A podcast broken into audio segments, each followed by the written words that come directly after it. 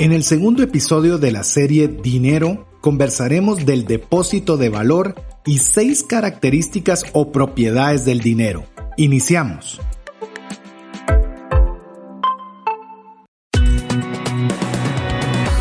Nuestra mirada va más allá de los límites naturales. Nuestro objetivo, darte herramientas que puedan ayudarte a tomar decisiones financieras inteligentes. Somos trascendencia financiera.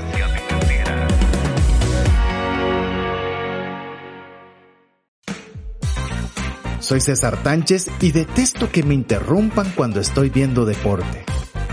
Mi nombre es Mario López Salguero. Durante mi vida he tenido muchas mascotas. Las más exóticas fue una guacamaya, loros y hasta una lechuza. Hola, te saluda César Tánchez y como siempre un verdadero gusto poder compartir con el favor de tu audiencia en un programa más de trascendencia financiera, un espacio donde queremos compartir consejos y herramientas que te ayuden a tomar decisiones financieras con inteligencia.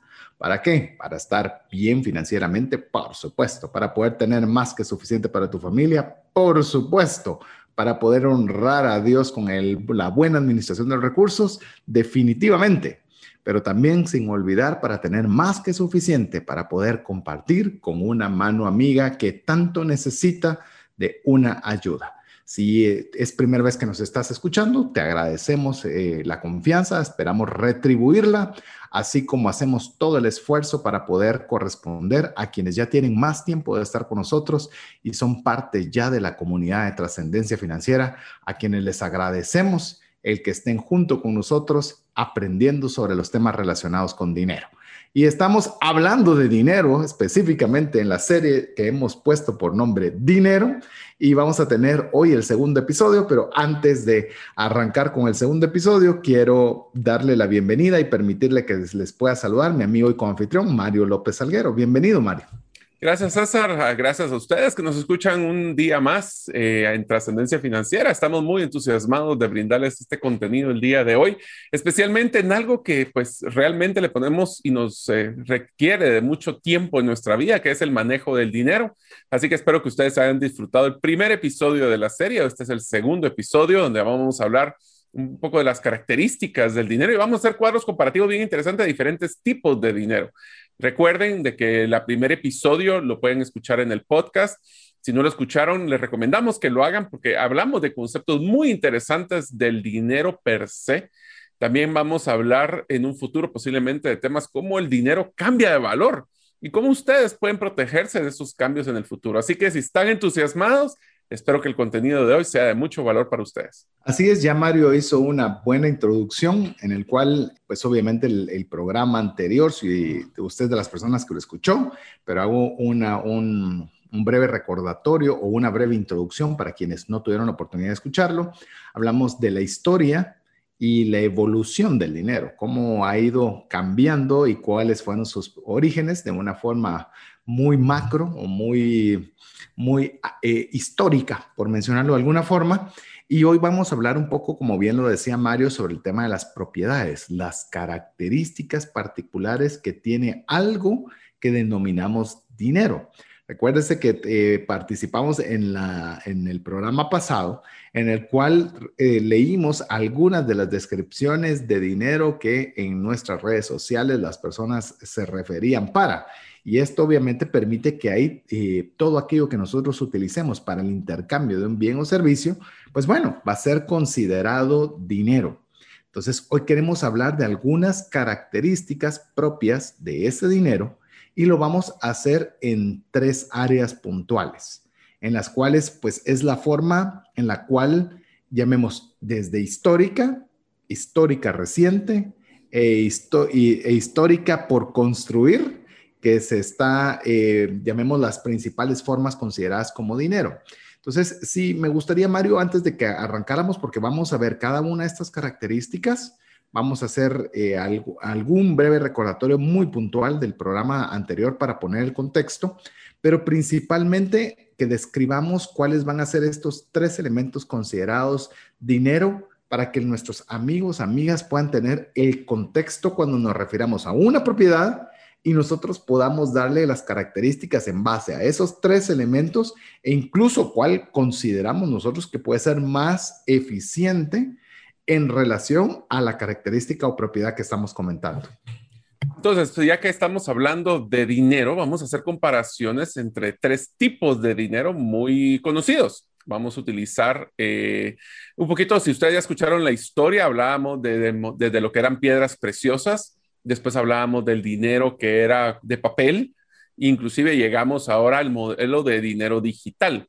Entonces vamos a utilizar tres eh, monedas que ejemplifican estas tres etapas. La primera es una piedra preciosa que va a ser el oro. Eh, sí, este, con César ya vamos a platicar un poquito de esa diferencia entre el oro, plata, bronce y por qué es que el oro es tan interesante manejar. Después vamos a utilizar lo que llamábamos eh, monedas fiat. Monedas fiat, pues para los que no conocen, es cualquier moneda que está siendo generada por un gobierno. Este es el famoso cuando dicen que el gobierno empezó a, imprimir la maquinita o prendió la maquinita para imprimir dinero, que antes, y lo simpático César, ¿sabes qué es? Antes efectivamente era prender la máquina para hacer dinero. Ahora ya ni siquiera el gobierno prende máquina, que sino que solo genera una cantidad de dinero teórica bueno, es real, pues, pero es un tema de digital, ya ni siquiera es un tema físico de, porque si, como platicábamos, no existe la cantidad de billetes físicos que está en movimiento en la economía. Entonces, eso es lo simpático, ya ni siquiera prende la maquinita, sino que yo diría, ahora prenden la computadora. Y finalmente vamos a utilizar, pues, una de las criptomonedas más eh, reconocidas, la histórica desde el inicio, eh, que es Bitcoin. Entonces, esas tres vamos a utilizar como comparativo pero empiezo yo con la primera pregunta, César, y es, ¿por qué el oro? O sea, ¿qué tiene especial el oro? ¿Por qué lo vamos a usar de ejemplo? A ver, cuando hablamos de piedras preciosas, el oro ha sido el dominante. Ha sido el dominante. Recordemos, no vamos a adentrarnos en el programa anterior, pero empezaba por temas decorativos, en cual eran... Y hasta en todas las culturas, ¿verdad? O sea, no es en una sola cultura que el oro era la predominante preciosa. Cabal, que es parte de las características que vamos a ir viendo de, qué características tenían que tener. Y obviamente eh, siempre ha estado el oro, la plata, el bronce, titanio, eh, aluminio, una serie de materiales preciosos que han sido considerados de valor por múltiples personas, pero el dominante ha sido el oro. El oro ha sido, llamemos, no le digo el que tiene más valor, el que vale más o el que vale menos sino que es el considerado generalizadamente como el material precioso más valioso. ¿Y crees que también eh, tiene que ver mucho del color que tiene y lo brillante que es? No sé, fíjate, pero sería algo interesante a ver. Veremos si hoy no nos pudo acompañar Alex. Tuvo, Alex Crow tuvo un pequeño inconveniente de salud. Entonces, nada serio, no se preocupe. Eh, básicamente un quebranto de salud breve. Eh, pero ya lo hubiéramos tenido explicándonos la historia exacta, colores y detalles y demás. Del oro, sí. Eh, en nuestro caso tendremos que investigarlo a ver si tuvo alguna injerencia, pero bueno, el, el oro será el que tomaremos de base. En el caso de las monedas fiat o las que son impresas en banco, yo le voy a sugerir, amigo, amiga, que pensemos en el dólar, eh, que tengamos en mente, no vamos a referirnos directamente al dólar, pues sino vamos a hablar monedas fiat pero usted imagínese el dólar, ¿por qué? Porque el dólar es el normalmente más aceptado en la mayor cantidad de países del mundo, entonces queremos como que ser lo más generalizados a lo considerado más valioso en cada una de estas áreas. Y en el tema de las criptomonedas o en el dinero criptográfico, pues básicamente vamos a tomar a Bitcoin, no solo como bien mencionaba Mario, por ser la criptomoneda más grande, sino también por ser la primera. Entonces tiene una dominancia que ha ido cambiando con el tiempo. Hasta el último dato que tenemos es el 50% del mercado total criptográfico está relacionado con Bitcoin. Puede subir, bajar, dependiendo eh, muchas, pero usted dice, ala, pero solo tiene el 50. Hay cerca de 10 mil criptomonedas, solo para que tenga una idea. Eh, si hay 10 mil competidores, que un competidor tenga el 50%, pues es, es bastante amplio, es bastante dominante. Así que vamos a referirnos a estos tres.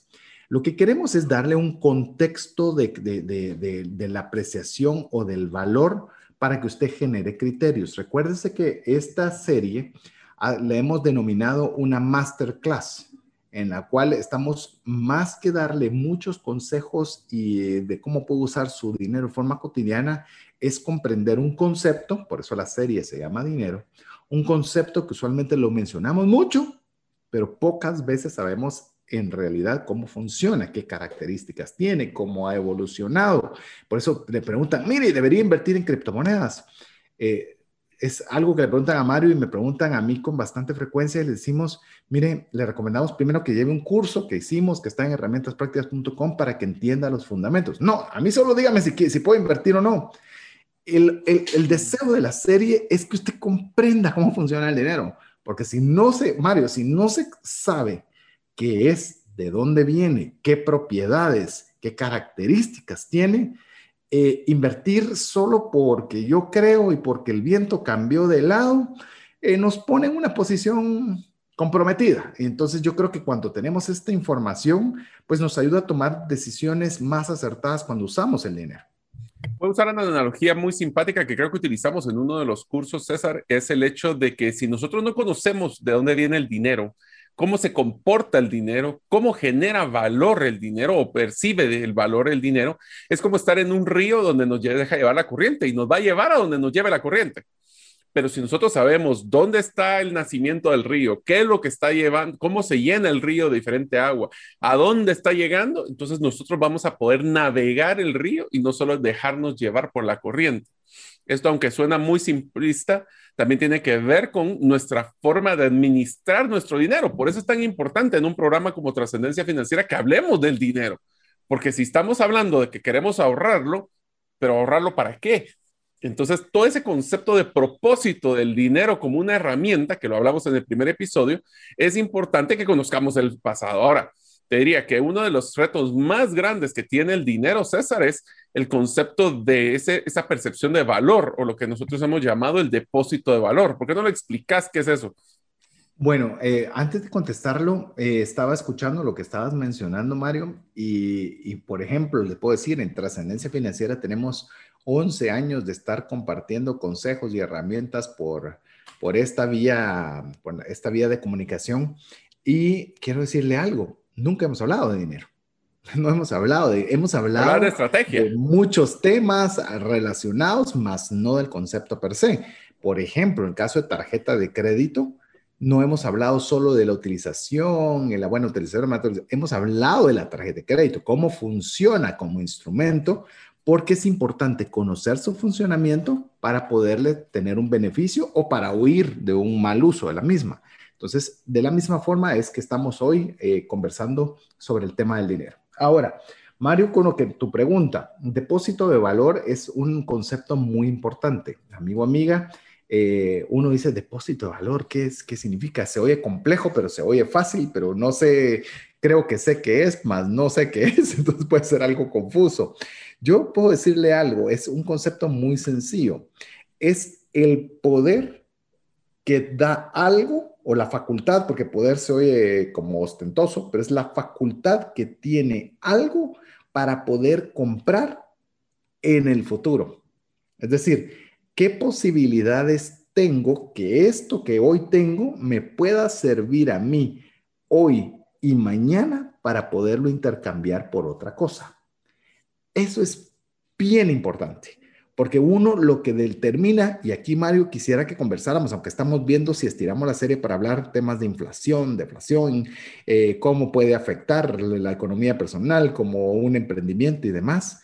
Pero esa es una pregunta bien importante. Es decir, si yo tengo este lapicero que tengo en mi mano, en el cual yo digo, esto tendrá la capacidad de poderme eh, facultar comprar algo en el futuro, muy probablemente la respuesta sea no.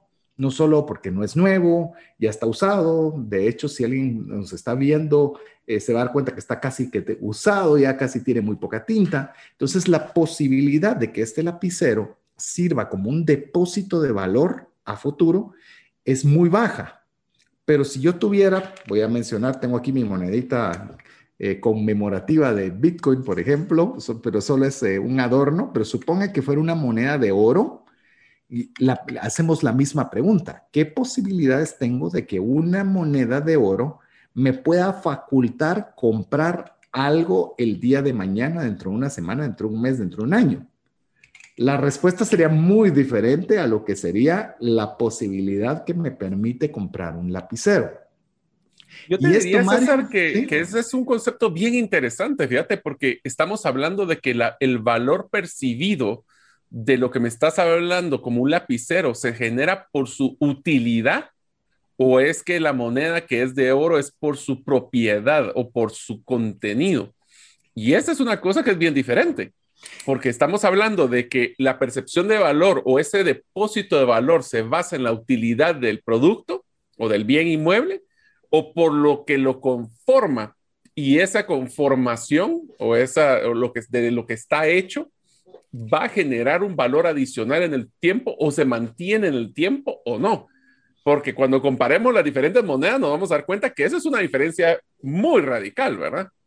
Inclusive con lo que mencionabas, yo mencioné un lapicero en el cual obviamente lo estoy, le estoy dando un depósito de valor por su utilidad, pero supone que este lapicero fuera enchapado en un material precioso o hubiera sido el lapicero que utilizó un presidente para firmar un acta de, de la Constitución. De la Constitución. Es decir, eh, ahí no es la utilidad. Sí, pero ahí te das cuenta del ejemplo de un eBay o de una de estas empresas donde venden productos usados, donde dicen la basura de unos es el oro de otros. Y es que para nosotros posiblemente ya ese depósito de valor en ese producto ya se ya desapareció, es lo que llamamos una depreciación obsoleta, ¿verdad? Donde ya los productos en, en, un, eso estoy entrando en un tema de contable, ¿verdad? Pero cuando ya un producto en libros ya no vale, más sin embargo, eso todavía vale mucho en, en un proceso de reventa. Ahí te estás dando cuenta de que a veces, por eso es tan importante cuando hablamos en estrategias, por ejemplo, de capitalizarse en momentos de crisis de flujo en nuestra vida, que podemos vender producto que tal vez ya no tiene la misma depósito de valor, pero para otra persona tendría mucho valor y pagaría por dicho valor. ¿No crees?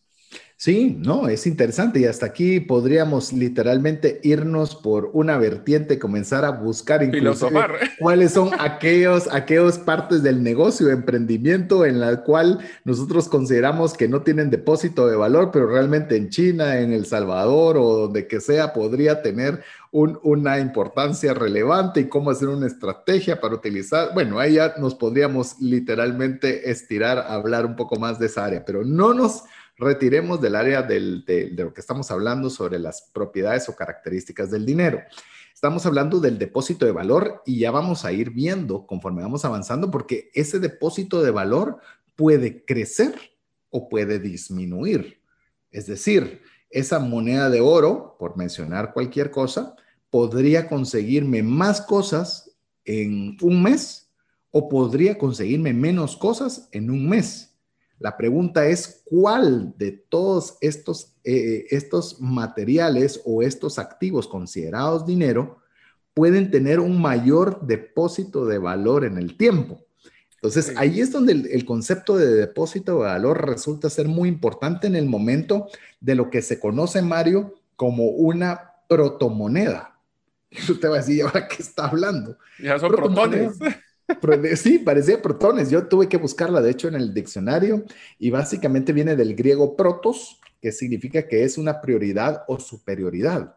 Es decir, el dinero per se va a estar constantemente fijándose en aquel dinero superior o que tiene mayor percepción de valor a las masas. Por ejemplo, mencionó Mario, vuelvo al ejemplo del lapicero, lo, que me da risa es que aquí en el programa a veces utilizamos ejemplos que es lo primero que tenemos a la vista y luego para siendo el ejemplo de todo el programa. El, lapicero, así como a mí mismo. Entonces, en el caso de este, este lapicero, nosotros podríamos decir, esto podría ser suplantado por una moneda de oro muy fácilmente.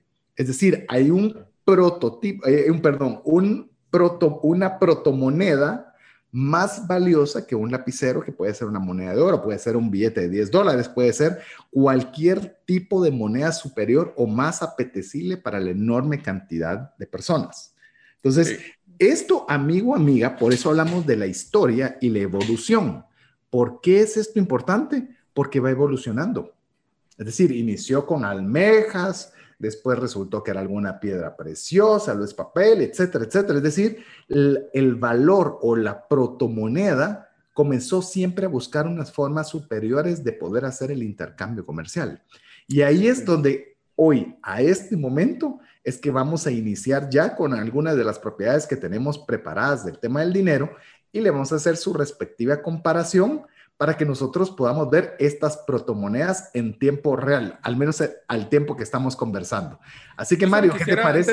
Antes de, entrar a la primera, solo quisiera hacer un ejemplo para que todos que están escuchando nos dicen que esto está muy arriba en la nube.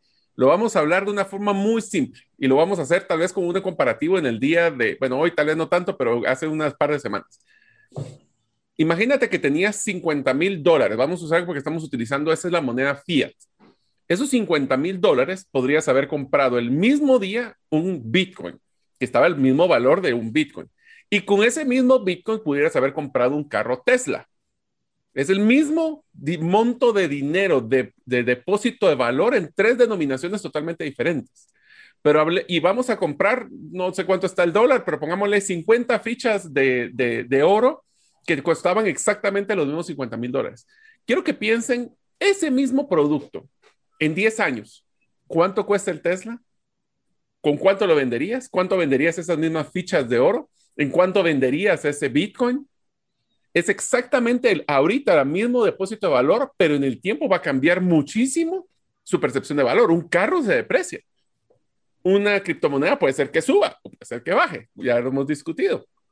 O el oro se puede evaluar o devaluar dependiendo de la percepción de cuánto hay de oferta y demanda. Entonces, solo como concepto, ahorita vamos a entrar al primero, pero quería ponerlos así muy tangibles. O sea, es el mismo dinero o el mismo percepción de 50 mil dólares en cuatro diferentes tipos de inversión que tienen diferentes retornos en el tiempo, ¿verdad, César? Y algo que es muy importante, y lo platicábamos con Mario eh, en un programa en el cual mencionábamos que hoy los altos ejecutivos, los altos ejecutivos de las empresas más grandes del mundo, los CEOs particularmente, su principal tarea hoy día es preservar el valor de su liquidez en sus empresas.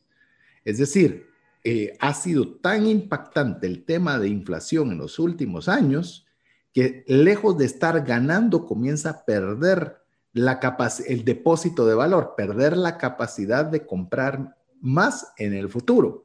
Entonces, la principal labor ha sido en Estados Unidos o en inglés se le llama asset allocation o la colocación, cómo colocar adecuadamente el recurso que se tiene en superávit. Eso es hoy día una labor principal, fundamental y absolutamente necesaria para cualquier CEO de una empresa grande. Inclusive, Sasa, si te acordás, ha habido reclamos de accionistas que le dicen a los, a los CEOs, ¿por qué tiene tanto dinero en el banco? O sea, y, eso es irónico, ¿verdad? Porque deberían de tener, estar felices cuando tienen dinero en el banco, sí, pero en el banco tiene una generación de ingresos o de, de valoración con una tasa de interés mucho menor que invertirle en otra cosa. Hasta eso tenemos que considerar ahora de cómo podemos ese asset allocation, ese, ese, ese incremento, del, no, incremento, no decremento del, del, del repósito de valor de lo que tengo actualmente en la empresa. A veces podemos decir que ganamos cuando en realidad perdimos, si no nos damos cuenta de qué estamos haciendo con este tipo de, de factores, ¿verdad? Así es, así que lo que tenemos que tratar es de ver, y como le digo, tal vez el, por lo menos en este segmento, lo que queremos que usted se deje bien grabado es el depósito de valor. Incluso ahora aterricémoslo, si te parece, Mario, un poquito más a la economía. Dijimos que no íbamos a dar consejos eh, directamente, que hacer más una clase que un, que un programa de aporte de conocimientos de consejos, pero como que no, no podemos, ¿verdad? ¿Cómo podemos aterrizar el depósito de valor a la economía personal? Te doy yo un ejemplo rápido y si a vos se te ocurre otro, lo añadimos. Pero, por ejemplo, si usted compra un artículo el cual se deprecia, es decir, baja de valor inmediatamente, pensemos en un teléfono. Eh, yo no estoy diciendo que no compre un teléfono, eh, que no necesite un teléfono y que no haga eso, pero su depósito de valor para lo que estamos hablando ahora es muy bajo. Es decir, va a poder conseguir muy poco con eso que usted compró. No significa que no pueda conseguir algo, porque por ejemplo, puedo decirle, Mario, mira, tengo este teléfono que me costó 100, eh, quiero que me des 100. Eh, te voy a decir, no, yo por ese teléfono te voy a dar 50. Si querés, te doy los 50. Es decir, si pude comprar algo a futuro que solo me valga mi depósito de valor, alcanza el 50% de lo que a mí me costó. Lo que nosotros tenemos que ver cuando estamos hablando de dinero y particularmente en inversión, que no sea en un porcentaje negativo, sino que nosotros podamos tener algo que vaya que sea más valioso en el futuro de lo que es hoy día. Así es. Por ejemplo, otro, otro ejemplo que utilizamos mucho, César, es el tema de una cuenta de ahorro versus una cuenta monetaria. Yo tengo dinero, los mismos 100, en una cuenta de ahorro y una cuenta monetaria. Pues obviamente voy a usar números generales, pero una inflación de un 5%. Para todos los que no saben qué es inflación, ya vamos a tocar ese tema en, esta serie, pero es la pérdida del valor en el tiempo del dinero. Entonces, si ustedes tienen que tomar una decisión dónde debería de tener mis ahorros, pues yo voy a buscar una cuenta que tenga la mayor tasa de interés, porque esto es una suma y resta. Yo tengo los mismos 100, pero el 5% de una, de una inflación o pérdida de esa percepción de valor o ese depósito de valor en el tiempo, pues entonces baja menos 5. Pero si yo tengo una tasa de interés de un más 3, pues ya la diferencia solo fue 2. Por eso es que yo tengo que tomar decisiones estratégicas, no solo tener el dinero puesto en un lugar, es cuánto retorno que como mínimo debería de tratar de buscar que no pierda el valor en el tiempo. Así que llévese, amigo, amigo, el depósito de valor. Creo que el ejemplo que usó Mario es bastante práctico. Monetaria, una cuenta de monetarios y una cuenta de ahorros. Entonces, ¿cuál le va a, con qué va a poder comprar más en el futuro? Pues en este caso, si usted está ganando una tasa de interés en su cuenta de ahorro, pues va a tener un mayor depósito de valor en una cuenta de ahorro que en una cuenta de monetarios. Así es como nosotros vamos a tratar de dilucidar estas protomonedas, que ya sabe usted ahora, ya sabe que es protos, que viene de protos, de la palabra griega que, eh, que se refiere a superioridad o prioridad en el cual vamos a ver estas características cuando estemos nuevamente con usted después de unos breves mensajes. Le recordamos que usted puede ser parte de la comunidad de trascendencia financiera enviándonos un mensaje al WhatsApp más 502 59 19 05 42. Estamos en breve con usted. ¿Te gustaría aprender a invertir en criptomonedas y también a realizar una estrategia de inversión? Tenemos a llevar los cursos que hemos desarrollado con este tema en herramientasprácticas.com. Hola, te saluda César Tánchez y deseo animarte a invertir en tu educación financiera. Te recomiendo adquirir el libro Más rápido y más lejos en sus finanzas, en el que obtendrás un mapa de 5 pasos para tener una vida abundante y feliz. Solicita el tuyo al 4236-0263 o si vives fuera de las fronteras de Guatemala, puedes adquirirlo en formato digital o físico por medio de Amazon. Decisiones financieras diligentes que honran a Dios y provean recursos para nuestras familias y prójimo. Esperamos que usted esté pasándola bien, ojalá acompañado de una buena bebida, una buena galleta, un buen aperitivo en el cual usted pueda estar con nosotros eh, compartiendo esto que hemos considerado como una clase histórica quizás de lo que es el dinero en este segmento particular en el cual estamos hablando, perdón, en este episodio, estamos hablando sobre las características y propiedades en los cuales recién hablamos de lo que es el depósito de valor y lo que es la protomoneda. Son los dos conceptos que creo que eh, abarcamos con bastante amplitud en el segmento anterior. Y ahora queremos arrancar ya formalmente con algunas características eh, que son eh, partes necesarias para poderse considerar un dinero eh, protomoneda, es decir, superior o prioridad. Recuerden que tenemos tres.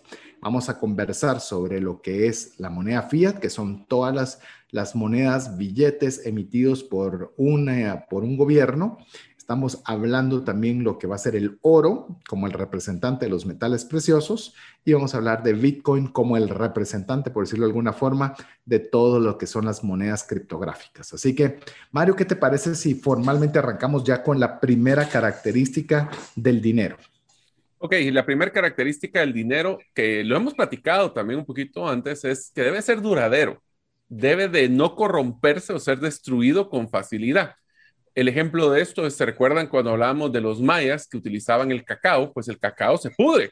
entonces, ¿es considerado el cacao una protomoneda? La verdad es que no. Porque de repente literalmente puede entrar una, una, plaga y se acaba, se acaba su dinero, literalmente. Es por esto que, el trigo, por ejemplo, que también utilizaban en, en la, en las, Egipto.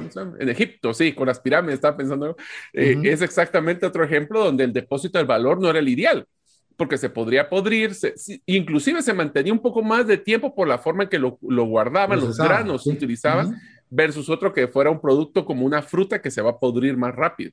El, Inclusive, Mario, perdona con lo que estabas mencionando el proceso, porque no lo había visto y más aún con esta característica de duradero, es que el trigo obviamente era, era, una, era, dinero en su momento, que era utilizado para intercambio de otros activos en su momento, pero eh, tenía este inconveniente de que no era duradero. Pero ahí es donde lo interesante de cómo es la humanidad y la evolución del tema del dinero, que a alguna persona se le debe haber ocurrido, miren, pero el trigo puede durar más si le hacemos este proceso, si lo transformamos en A, en B o en C, y aquí entra en, el mismo tema, como decís, se le dio un mayor depósito de valor al procesar el, el trigo. Seguía siendo una, un tipo de dinero inferior, pero era ese mismo eh, búsqueda de que fuera duradero, más. Inclusive ese es el concepto de que te comes el dinero. O sea, ahí sí literalmente el trigo era, una, eh, era utilizado para hacer harina, para poder hacer pan, eh, algún tipo de pan como en el que estamos hablando de Egipto. Entonces, eso es algo interesante. Sí, es duradero, un poquito más duradero que posiblemente una fruta, sí, pero de todos modos, tarde o temprano va a perder esa durabilidad. Es por eso que las piedras preciosas tomaron un, un, repunte ya en la época de la, de la Edad Media especialmente, inclusive los romanos, especial, ahí inició, para poder ser un producto que era sumamente duradero. Y dentro de los duraderos, el oro era indiscutiblemente uno de los que tenía la mayor durabilidad.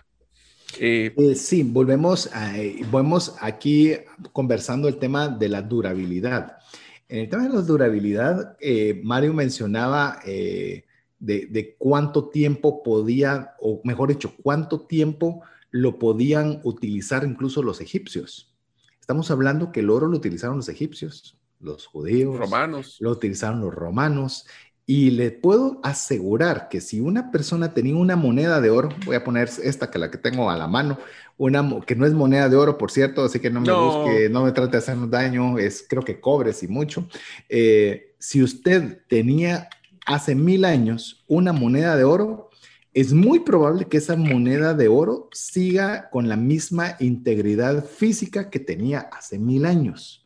Podrá estar un poco más sucia, un poco más eh, ligeramente desgastada, un poco, pero su, su, llamemos, su materia era duradero o sigue siendo duradero. Entonces, eso le da valor. Eso es algo que podía, llamemos, lo que hacía que su depósito de valor fuera grande, porque sabían de que no se iba a destruir como el trigo. No importa el proceso que se le diera, tenía una vida útil. Y o se vendía o se comía, pero si no se hacía algo, el trigo se iba a perder. O el cacao, como lo mencionamos en el programa anterior, se iba a perder. Pero en el caso del oro, era algo que realmente podía preservarse su integridad física. Ahorita olvídese de muchos otros factores. Su integridad física podía pasar por muchos años y eso era, era y creo es muy valioso. Inclusive es uno de los grandes factores por el cual ustedes ven ahora mucho más billetes plásticos que billetes de papel, porque su durabilidad es muy diferente. ¿Cuántas veces hemos visto a, los pobres billetes con pedazos de tape y, eh, con rayados en cambio, los billetes plásticos tenían una mayor durabilidad. Por eso es que los gobiernos utilizaron este tipo de producto plástico que era impermeable, ese es uno de los factores.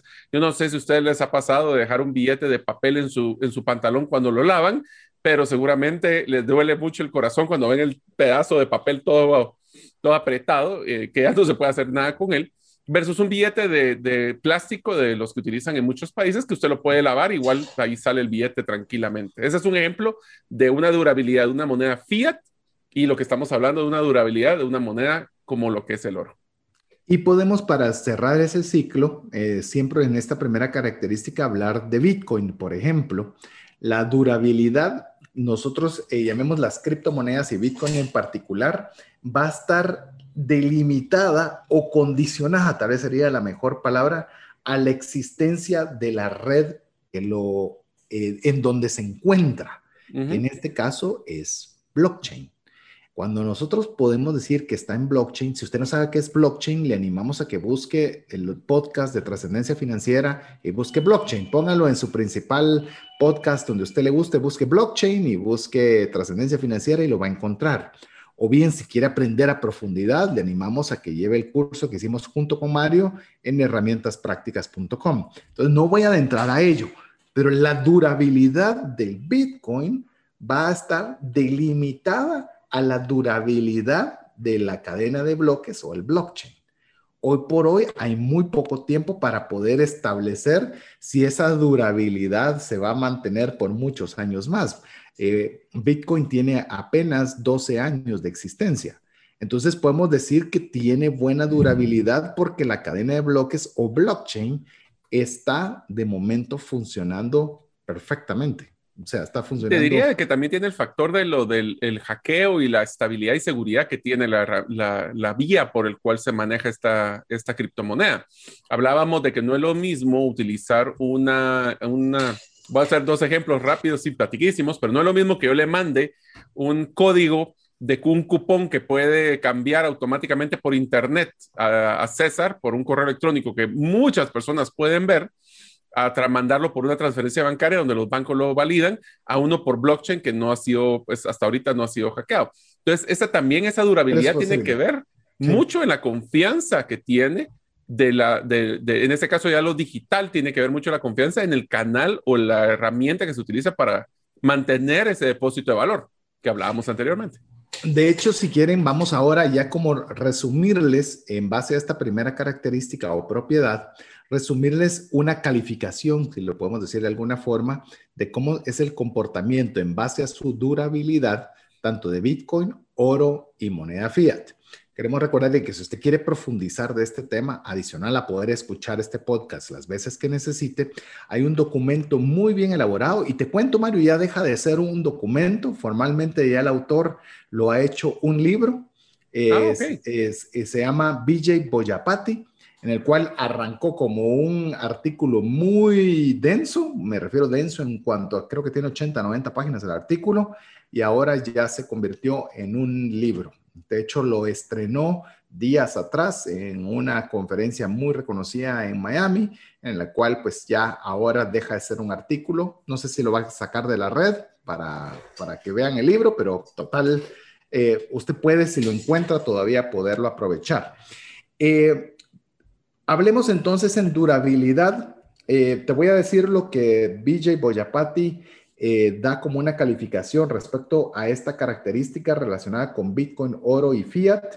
Vos me decís si tenés alguna observación o alguna diferencia de opinión, pero considera que el rey de la durabilidad es el oro. Entonces lo califica como un A más. En el caso de Bitcoin le da una calificación de B y en el caso de las monedas fiat le da una calificación de C. Quiero, eh, si querés alguna aclaración o, o, ampliar algún detalle o coincidir con la calificación que da BJ. Solo para mencionarle a los que nos están escuchando el día de hoy, en la calificación que BJ está realizando va desde un A más a un D. Este, va A más, A, B, C y D, para que vean así el, proceso. Hay, F, también.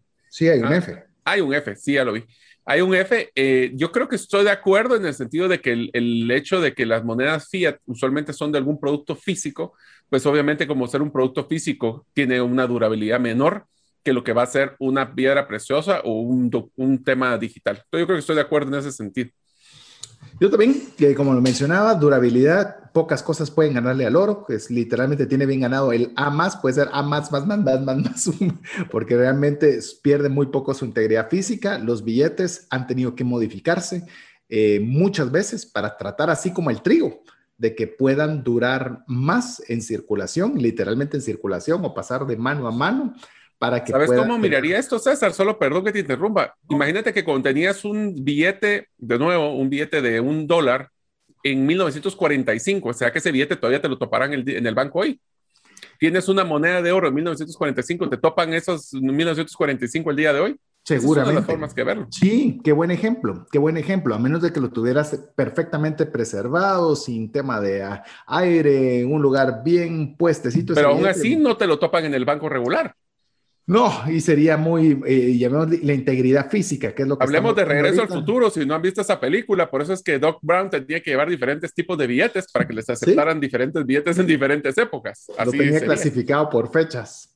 Sí, es más, yo le iba a decir de que eh, voy a hacer una anécdota rapidita. Eh, quise poner a mi hija para que viera conmigo esa película de antes, ¿verdad? Así, de las que para mí eran las películas más bonitas, Volver al Futuro y la verdad eh, fue frustrante porque todo lo que era el futuro, ya estamos en el futuro.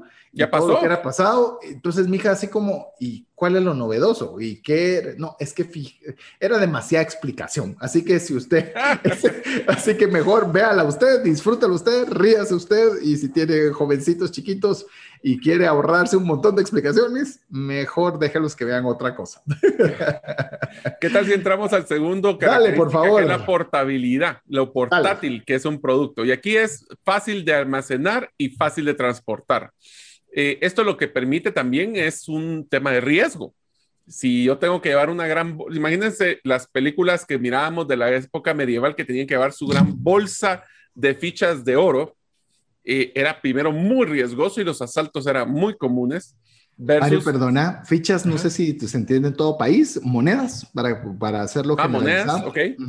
Sí, sí, sí, perfecto. Entonces las monedas de oro eran una, era, era muy pesado también, o sea, cargar, ya comprar una, una, pedazo de tierra en monedas de oro era primero riesgoso porque la probabilidad que alguien se enterara y lo saltaran era muy alta y adicionalmente era muy pesado, tenía que llevar en carreta, porque físicamente no podíamos cargar todas esas monedas, versus tenerlo en una moneda fiat que posiblemente ya es unos billetes.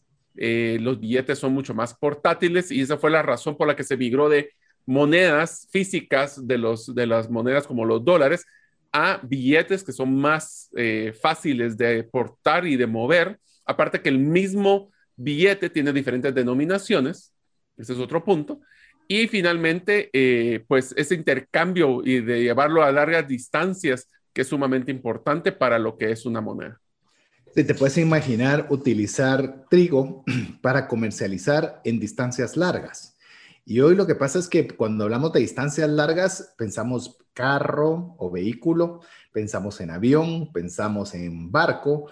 Eh, en sus momentos incluso eran caravanas, que tenían que ir a caballo, a burro, kilómetros y kilómetros. Entonces, obviamente necesitaban que fuera sumamente portátil, no solo que fuera durable, sino que fuera fácil de poder llevar. Imagínate ¿Cuánto de trigo tendrías que haber llevado solo para intercambiar por una cabeza de ganado? Por, eh, yo qué sé, por comprarte otra carreta para llevar algo. O sea, el volumen era muy amplio, era, muy, era mucho lo que tenías que llevar.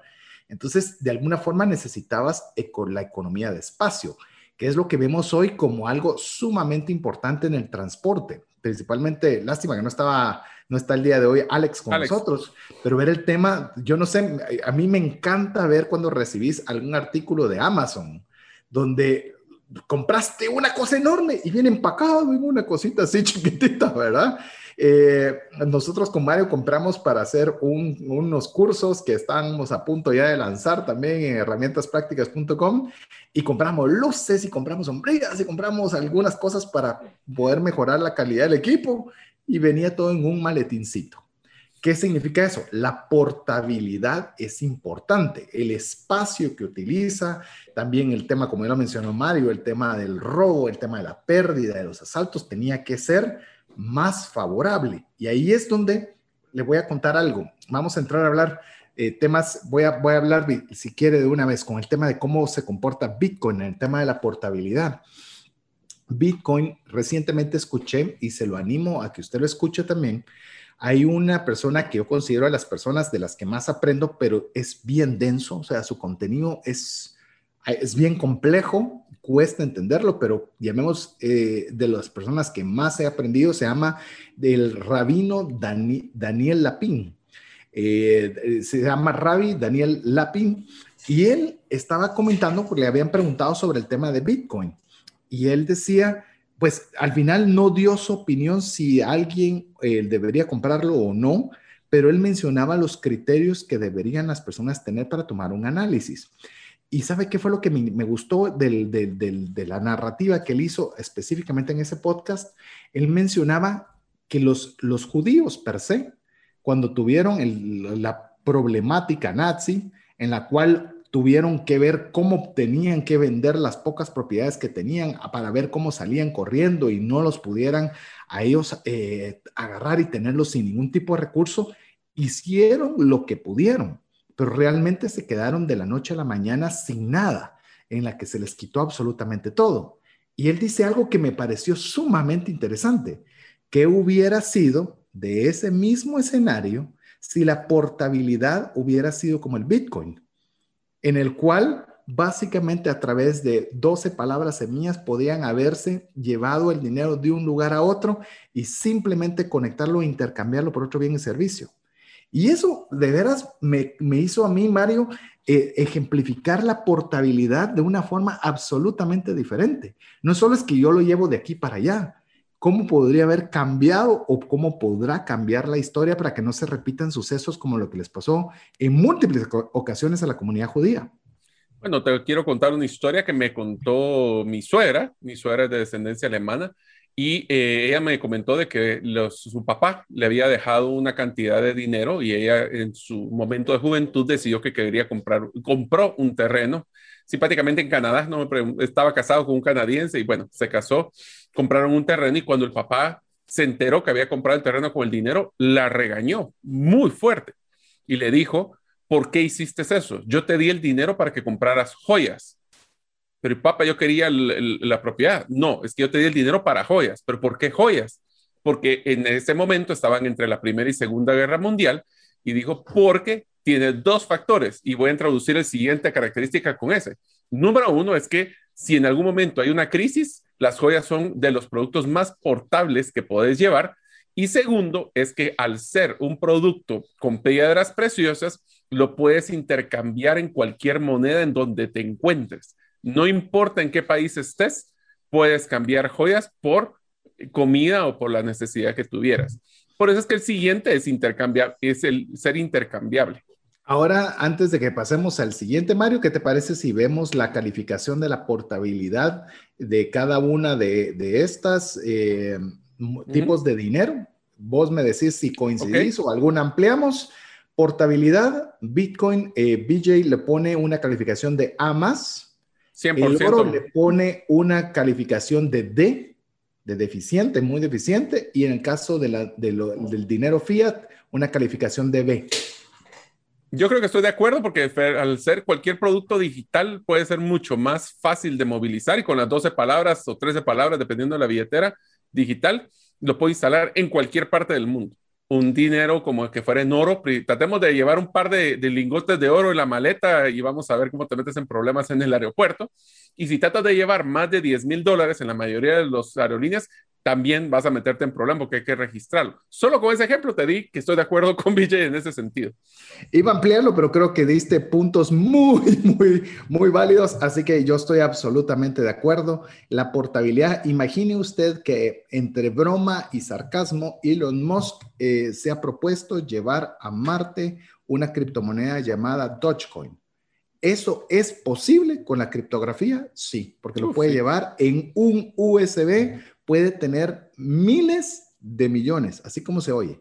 Miles de millones pueden estar guardados en un USB y pueden ser transmitidos o transportados a cualquier parte del mundo en cuestión de segundos. Entonces, la portabilidad de Bitcoin es absolutamente A y en este caso el oro tiene su deficiencia. Veamos la siguiente, Mario. Entonces, intercambiable, lo mencionábamos anteriormente. Cualquiera de sus unidades puede ser reemplazada por cualquier otra. ¿Esto qué quiere decir? Yo, la forma gráfica que le mencionaba con el ejemplo de mi suegra es, tenía un brazalete con 18 broches de oro, pues simplemente quito un broche y vendo el broche. Esto es lo que nos da, es que es un atributo que también nos ayuda a entender que aunque yo puedo cambiar dinero de oro por diamantes y puedo cambiar los diamantes por, por un, por ejemplo, es más fácil eh, intercambiar, por ejemplo, agarrar una pieza de oro y poder partirla que agarrar un diamante y partirlo, por ejemplo. Son formas muy diferentes porque uno es una piedra preciosa que su durabilidad es tan fuerte que lo vuelve muy poco intercambiable, por ejemplo. Inclusive con lo que estás mencionando, Mario, eh, por ejemplo, cuando estamos hablando de lo intercambiable, es que no puede ser reemplazada o que puede ser reemplazada por otra sin que se modifique su valor. La, que, ¿Cómo quiero añadir esto? Es, por ejemplo, en el ejemplo que diste de oro y diamantes, diamantes hay muchos tipos. Está el blanco, el amarillo, el azul, está el de con este grado de pureza, está dependiente. Hay mil factores de diamantes. Entonces, cuanta mayor es la opción o diversidad, es más difícil asignarle un valor para poderlo cambiar por otro. El oro no. El oro es por onza. Es decir, una onza de oro vale tanto y se acabó. Y esto lo puedo intercambiar por A, por B o por C. No hay tipos de oro habrá tipo de pureza, pero como oro per se es uno solo. Entonces ahí es donde el oro, por ejemplo, es muy superior al tema de los diamantes. ¿Y qué te parece si vemos un poco ahora el tema de lo intercambiable que en el caso de las criptomonedas, específicamente en el caso de Bitcoin, Mario? Bitcoin es 100% eh, intercambiable. ¿Por qué? Porque es una, primero es, tenés toda la trazabilidad del, del Bitcoin, ¿verdad? O sabes quién fue el que lo recibió, cómo lo mandó son 100% intercambiables a nivel de protocolo. Cada Bitcoin está tratado de la misma forma. O sea, un Bitcoin es un Bitcoin aquí en China y siempre sigue siendo el mismo Bitcoin. No hay otra forma de cambiar el Bitcoin. Que de, bueno, hay otras criptomonedas, para que no se confundan, ni una se los adelanto, que tienen nombre Bitcoin como Bitcoin Cash, pero otras monedas no tienen nada que ver con el original, solo como comentario.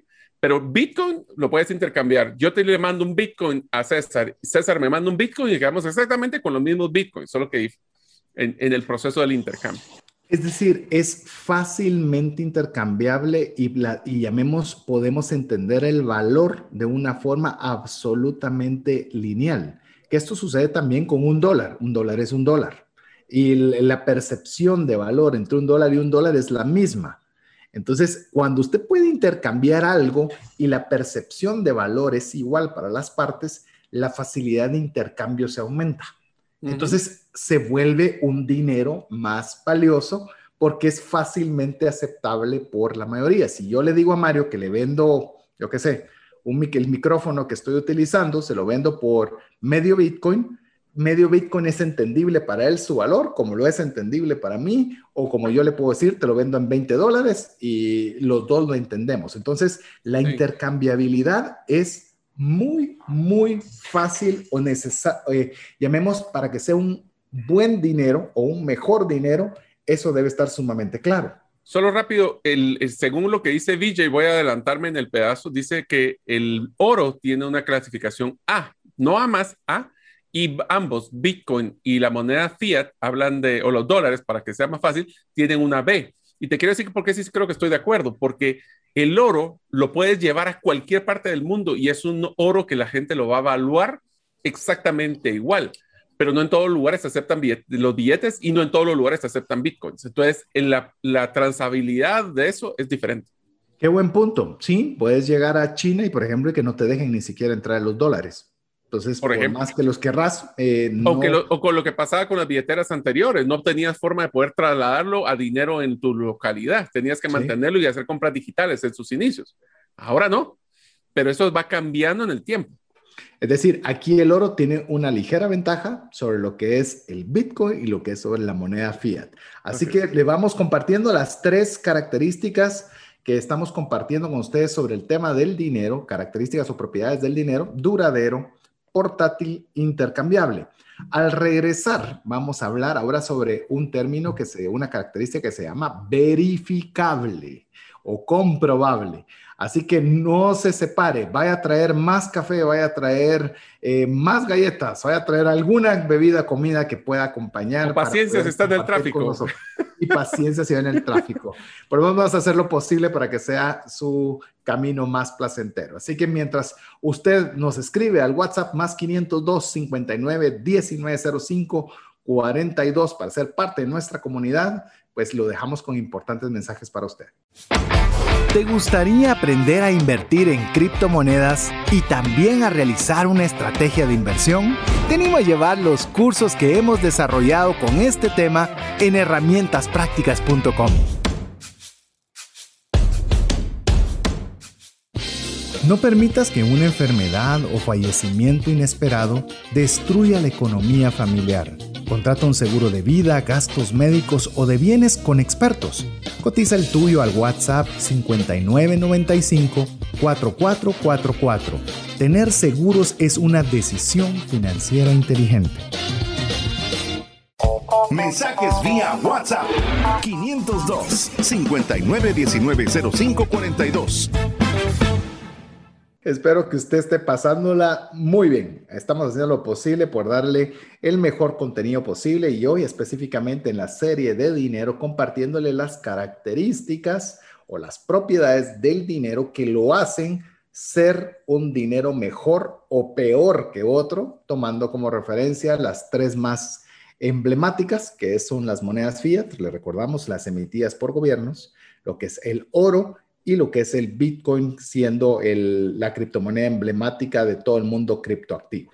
Así que estamos, hemos conversado en el segmento, en los segmentos anteriores sobre lo que es la importancia del depósito de valor, que son las protomonedas y estas características del dinero como es la durabilidad, lo portátil y lo intercambiable.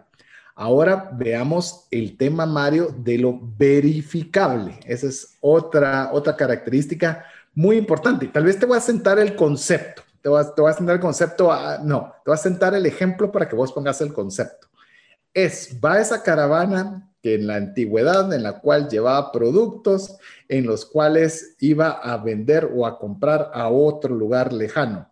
Y venía en, en esa provincia y le decían, perfecto, vamos a intercambiarlo y te voy a dar esta piedra preciosa. Almejas, conchas, oro, lo que usted quiera. Y la otra parte decía, ah, sí, no hay pena, dámelo, con mucho gusto intercambiamos. Acuérdense que eran comerciantes y bastante vivos. Y decían, ¿cómo sé yo que lo que me está dando es oro? ¿Cómo sé yo que lo que me está dando es, es eh, una concha de A, B o C o lo que usted desee eh, intercambiar? Entonces, el valor de verificar o comprobar el valor de, o el valor intrínseco del dinero era importante y creo que sigue siendo importante, Mario. Bueno, si recuerdan ustedes en algunas películas, miraban que los eh, comerciantes, como los que menciona César, tomaban esa moneda de oro y lo primero que hacían era morderla y tratar de doblarla. ¿Eso por qué era? Porque existía que inclusive el oro no está exento de ser falsificado o las monedas de oro eran falsificadas en el pasado. Hay temas tan coquetos como agarrar tungsteno bañado en oro, pero lo más simpático era agarrar las monedas les quintaban el centro, lo llenaban con bronce o con alguna moneda de menor valor y le ponían una pequeña capa de oro.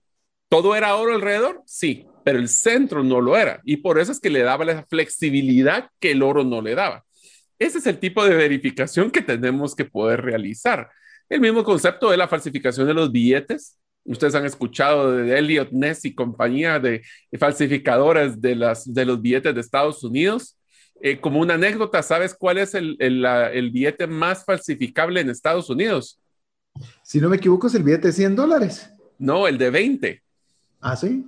¿Por qué? Porque es uno de los que menos, menos, eh, menos eh, verificaciones hacen a la hora de hacer las compras. Como es una denominación pequeña, lo que pasa es de que generar obviamente una utilidad con billetes falsos de 100 es más rápida que la de 20. Pero ahorita, por lo menos investigué un poquito y ese fue el que sale, ahorita sale, que es uno de los que está haciendo con mayor cuidado porque, de nuevo, por ser una denominación, lo aceptan más fácil y no lo pasan por las luces y por los, los, eh, lapiceros y cosas así. Entonces, ese es el ejemplo de donde tenemos que verificar. Te digo, a mí esa es una de las características que me gusta mucho el Bitcoin. Bitcoin, para poder verificar que es un Bitcoin real, tuvo que haber pasado por un proceso de verificación matemática de la minería, que es quien hace la verificación de ese Bitcoin que sea real. Y uno. Y segundo, existe una cantidad limitada de bitcoins que se van a, producir.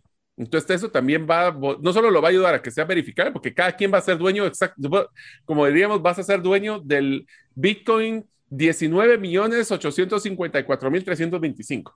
A, ese nivel vamos a poder llegar. Inclusive te digo, eh, y eso es parte de lo que, el que estás mencionando en el caso de Bitcoin, que es eh, sumamente verificable. Porque una transacción, yo puedo hacer una transacción con Mario de, de, que él me mande o yo le mande bitcoins, cualquiera de los dos, pero no es yo se lo di a Mario y él me lo dé a mí, sino pasa a través de lo que se llama el blockchain. Y como bien lo explicó rápidamente Mario, ahí entra el proceso de minería en el cual están verificando que efectivamente existen los bitcoins que Mario está queriendo mandarme a mí y cuando ya lo confirmó que son reales, ahí en ese momento son trasladados a mi persona.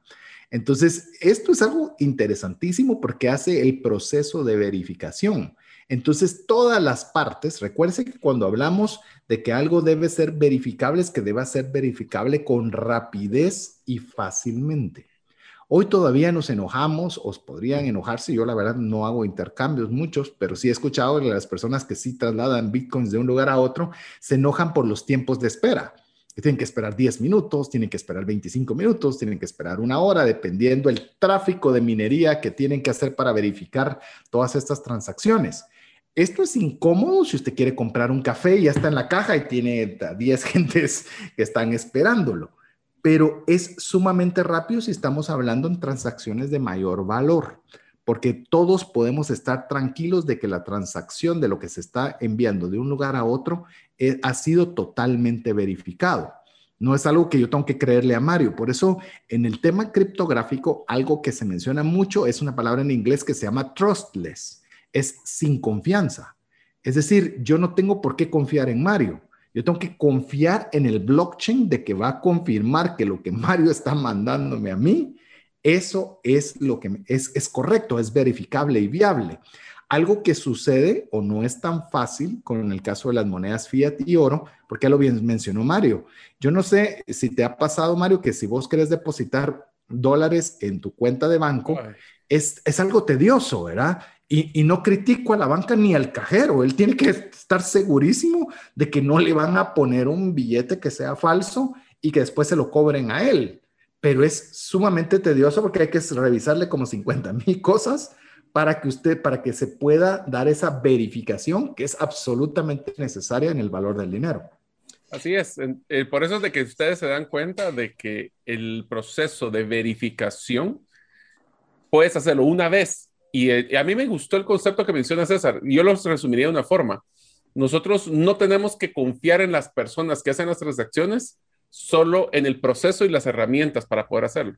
O en este caso el software o el sistema o, la, tecnología que estamos utilizando. Así que eh, yo me adelanto. ¿La calificación? Sí, la calificación. Eh, lo menciona el autor. obviamente, por tener esa verificación de en blockchain, le está dando a el Bitcoin una A más positiva y le pone un B al oro, así como las monedas fiat. Como les digo, si tienen algún problema, traten de vender oro, traten de meter billetes en dólares en el banco y se van a dar cuenta porque esa es la diferencia, ¿verdad? Sí, el oro no lo vendes solo así. Es decir, si Mario, por ejemplo, quisiera venderme a mí el oro, porque yo también coincido con esa calificación que, que le tengo que verificar, ¿verdad? Porque él me puede decir, es puro oro eh, sí, pero déjame que lo lleve con un joyero, que lo revise con su lupa es especial, quizás le pone que un lo certifique. para ver, lo certifique, porque obviamente... Pues, es más, ¿te das cuenta de lo que acabamos de decir, César? O sea, ¿por qué es que Ville le puso a positivo a, a, Bitcoin? Es porque en el oro, así como en las monedas, tiene que haber un tercero que verifique la veracidad de esa moneda. Así es, así es. Y un tercero, un tercero, llamemos informado, capacitado, experto. En el que tenga la credibilidad. Y en el caso específico del blockchain, como vos ya lo sabes, eh, y, los amigos quizás ya conforme nos han ido yendo, pues no hay necesidad, porque un minero hace una transacción de verificación de .00000 de uno de Bitcoin, pero podría hacerla por 50 mil millones de dólares y para la transacción es exactamente lo mismo. Lo único que quiere corroborar es que el punto A que está enviando efectivamente lo tiene y, el, y que existe el punto B. Eso es todo. Lo cual lo hace realmente sumamente fácil de verificar. Vamos con la siguiente, Mario. ¿Qué te parece si vemos ahora el tema de la divisibilidad? Ok, esto lo que es la forma eh, de explicarlo es qué tan divisible es eh, en, piezas más pequeñas. Y voy a empezar al revés.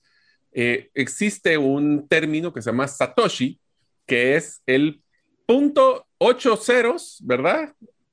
O sea, es punto cero, cero, cero, cero, cero, cero, cero, cero, uno.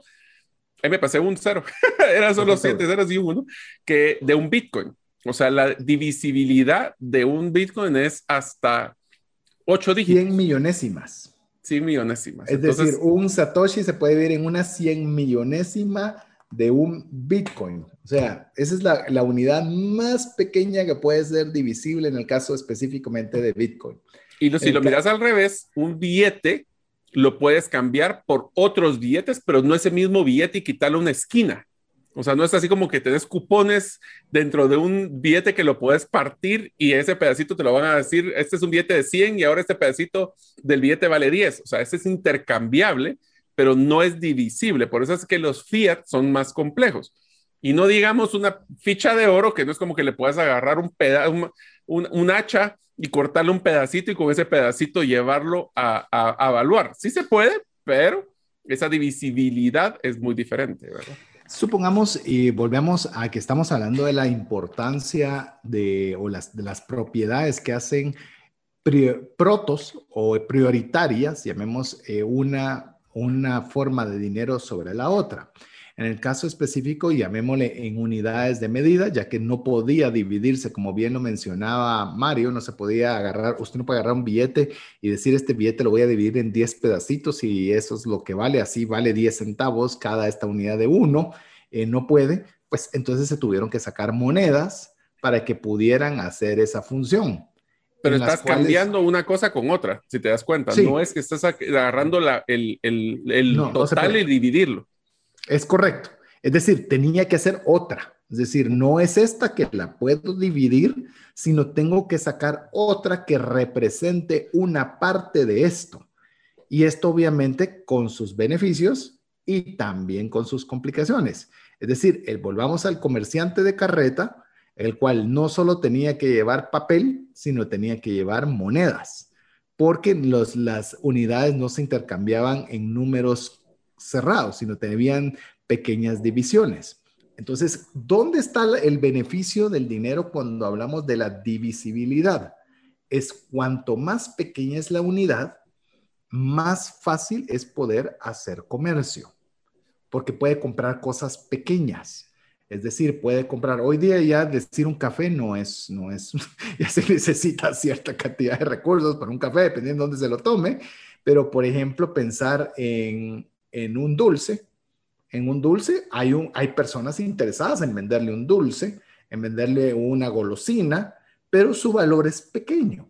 Entonces necesita o ese mercado particular una zanahoria, voy a poner un limón, eh, cosas que eran muy pequeñas, se tienen que facultar de que se puedan realizar las transacciones con unidades pequeñas de ese dinero.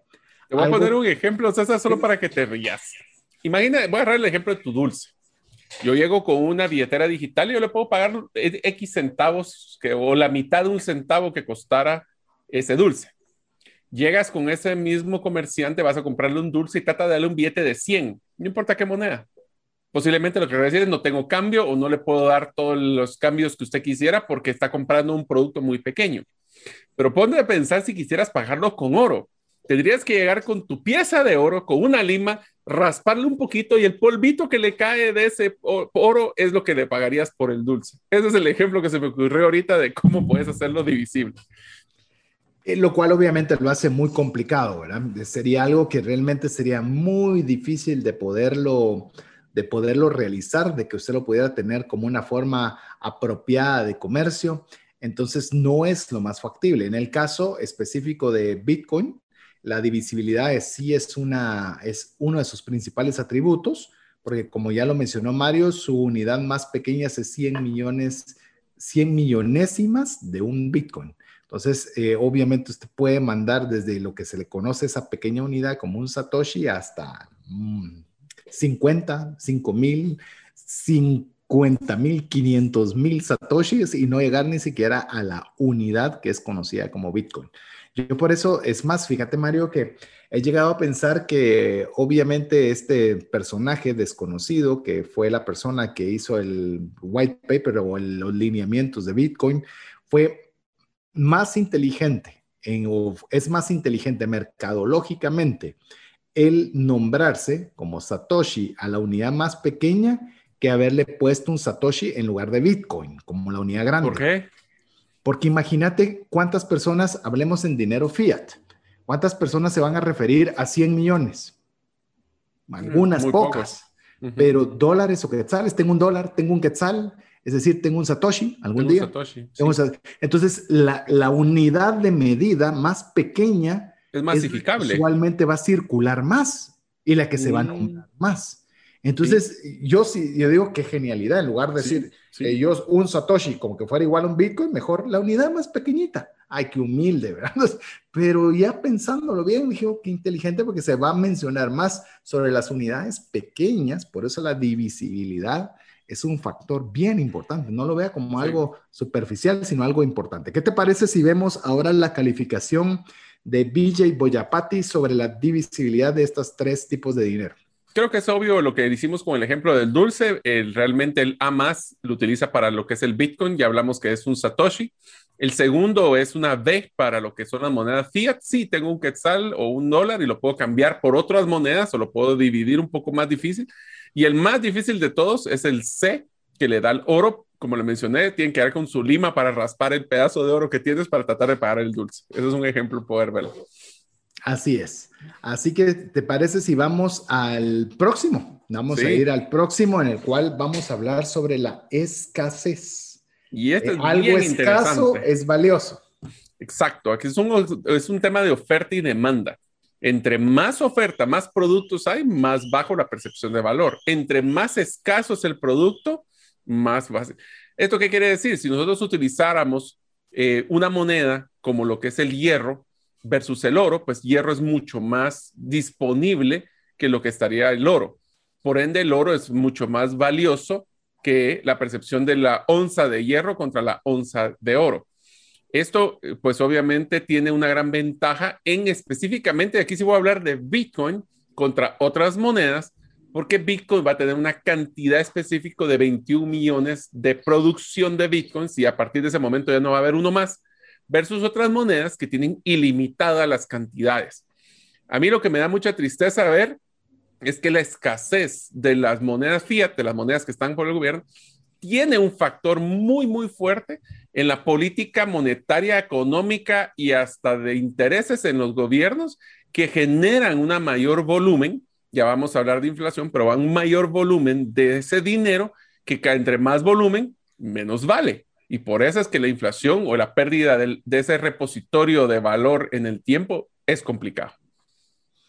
Yo creo que aquí eh, también tenemos que ver un factor emocional en el tema de la escasez. Es muy humano que nosotros también querramos atesorar aquello que es raro, aquello que es único, aquello que no hay muchos, ¿verdad?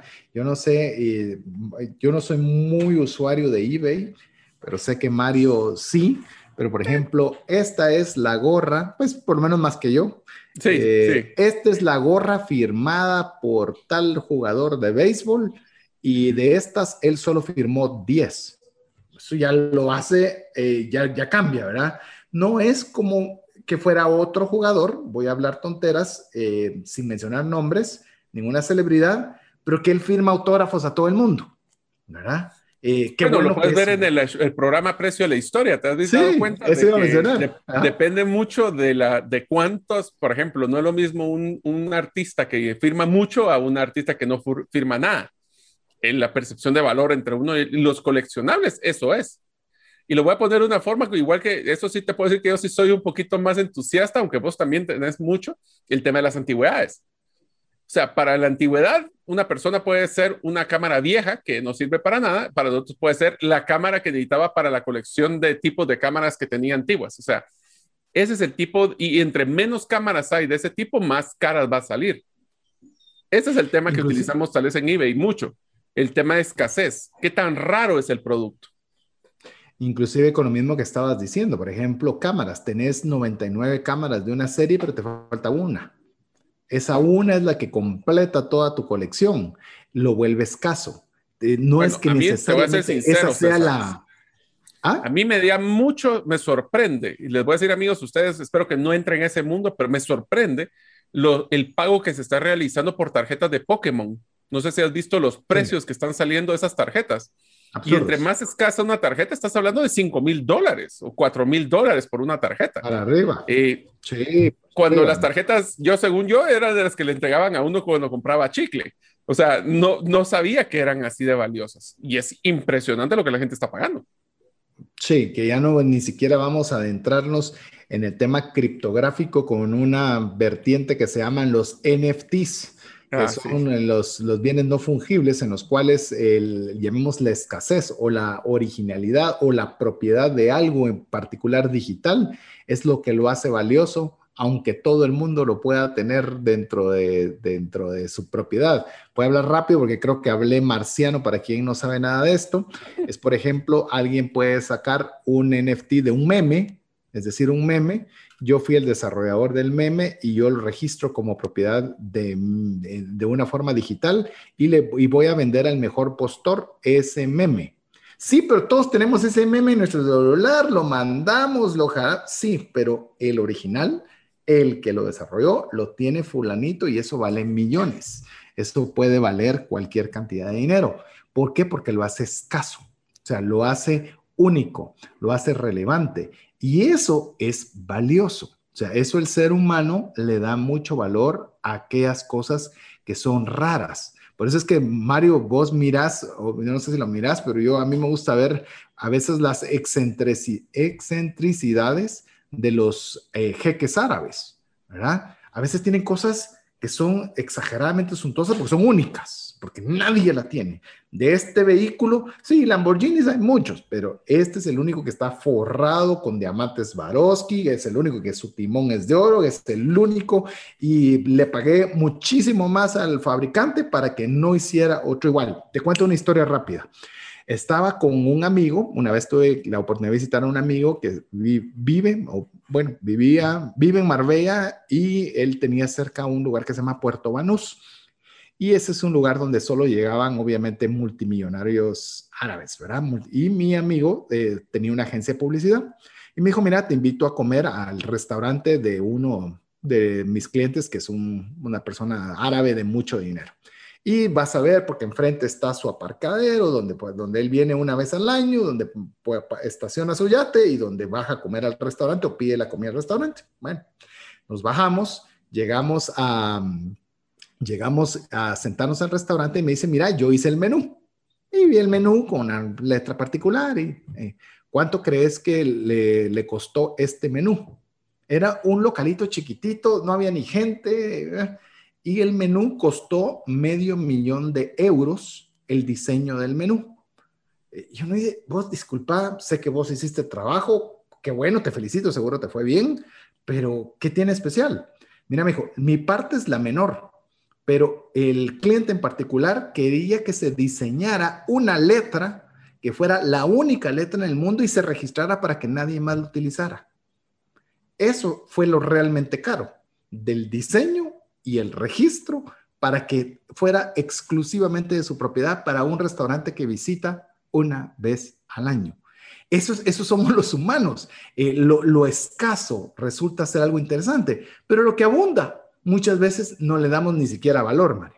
Y eso es el, tiene que ver también con el costo de adquisición de estas cosas únicas. El ejemplo que voy a mencionar es el del oro.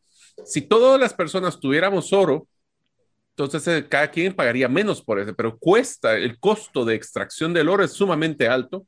Hay muy pocos lugares en el mundo que tienen oro y por eso es que esa escasez genera la que si todas las personas lo tenemos, pues como que el valor es más bajo.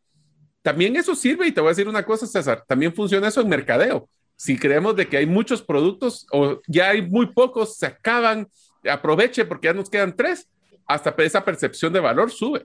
Así que eso nos viene dando y voy a utilizar ahora sí el de, el de VJ, que es qué tan escaso es.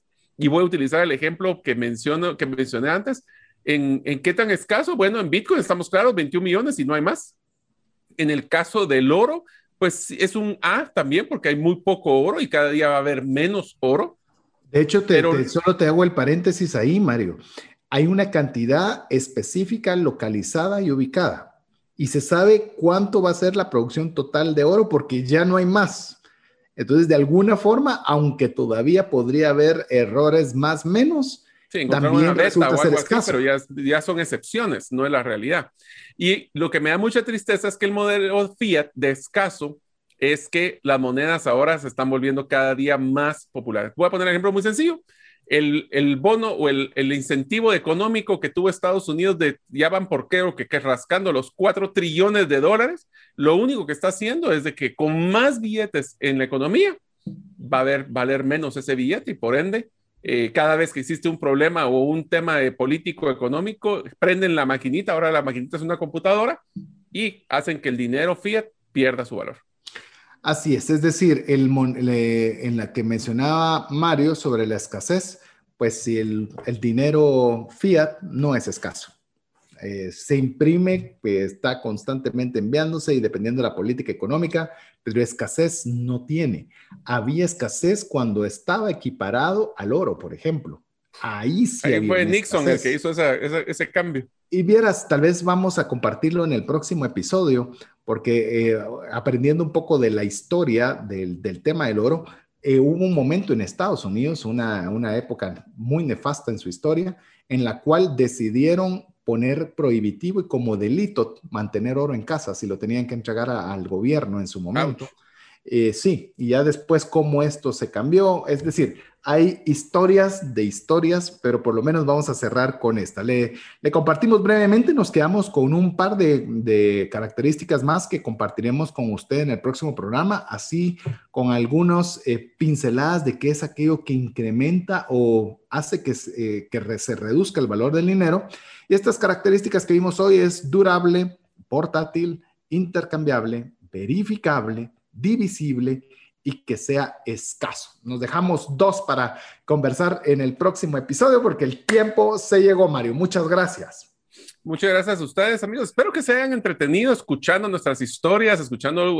Les voy a ser sincero, yo aprendí mucho de esta serie cuando la estamos desarrollando con César y vamos a aprender más cuando hablemos de la historia, un poco más del dinero. Pero de nuevo, aprovechemos a que apreciemos lo que es el dinero, que el dinero ya no solo son billetes, sino que pueden haber modelos diferentes y que ustedes puedan exponenciar el uso de su dinero para poder trascender y poder cumplir sus metas y así sus sueños. Así es, así que en nombre de Mario López Salguero, Jeff en los controles, su servidor César Tánchez, esperamos que el contenido haya sido de ayuda y bendición. Esperamos contar con el favor de su audiencia en un programa más de trascendencia financiera. Mientras eso sucede, que Dios le bendiga. Por hoy, esto es todo. Esperamos contar con el favor de tu audiencia en un programa más de Trascendencia Financiera. Esta es una producción de iRadios Guatemala Centroamérica.